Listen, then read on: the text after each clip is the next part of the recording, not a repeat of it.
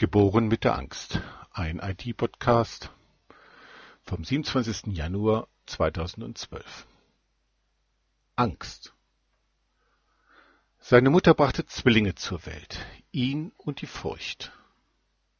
Die Angst, Opfer einer Gewalttat zu werden, begleitete Thomas Hobbes sein Leben lang. Diese Angst aller Menschen und deren Zitat Wunsch nach Reichtum, Ehre, Herrschaft und jede Art von Macht stimmt den Menschen zum Streit, zur Feindschaft und zum Kriege. Zitat Ende. Der Mensch ist demzufolge von Natur aus dem Menschen ein Wolf. So, als ob die Wölfe sich ständig gegenseitig nach dem Leben trachten würden. Selbstüberwindung Erst wenn der Mensch mittels Vertrag auf die naturgegebene Macht verzichtet, entstehe eine glückliche und friedliche Gesellschaft. Zwei nie belegte Thesen sind hier enthalten. Erstens. Der Mensch kann sich selbst über die Eigennatur erheben. Und zweitens. In dieser Transformation entsteht etwas, das ein friedliches Miteinander ermöglicht. So, als ob ein Jenseits der Natur mit einem friedlichen Leben geben würde. Diese Vorstellungen werden bis heute tradiert.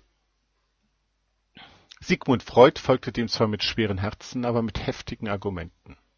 Auch er sah die grundsätzliche, Zitat, Feindseligkeit eines gegen alle und aller gegen ein, Ende.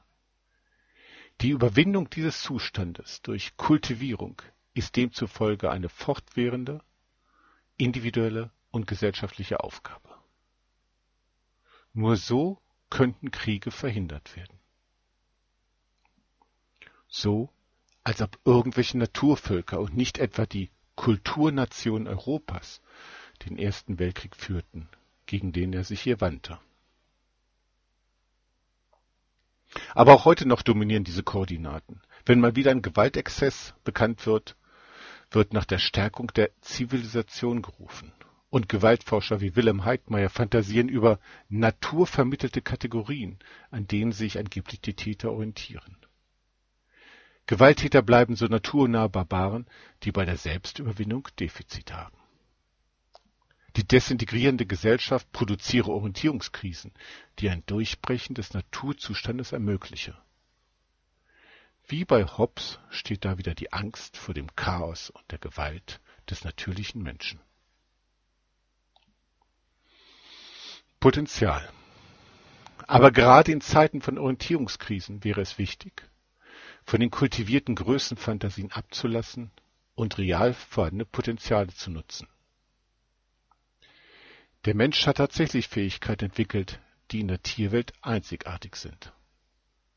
Aber würden die Vögel ihre spezifischen Fähigkeiten so nutzen, wie wir unsere, würde nur ein stolperndes Hüpfen herauskommen. Fliegen ist eben kein Versuch, die Natur zu überwinden, sondern sie elegant zu variieren. Die Frage, ob wir im Naturzustand gut oder böse sind, ist uninteressant. Wir sind, was wir sind. Wichtig ist die Frage, wie lange wollen wir unser Menschsein noch über den Kampf gegen uns selbst definieren und so unsere Potenziale vergeuden. Bilder und noch einige weitere Infos im ID-Blog.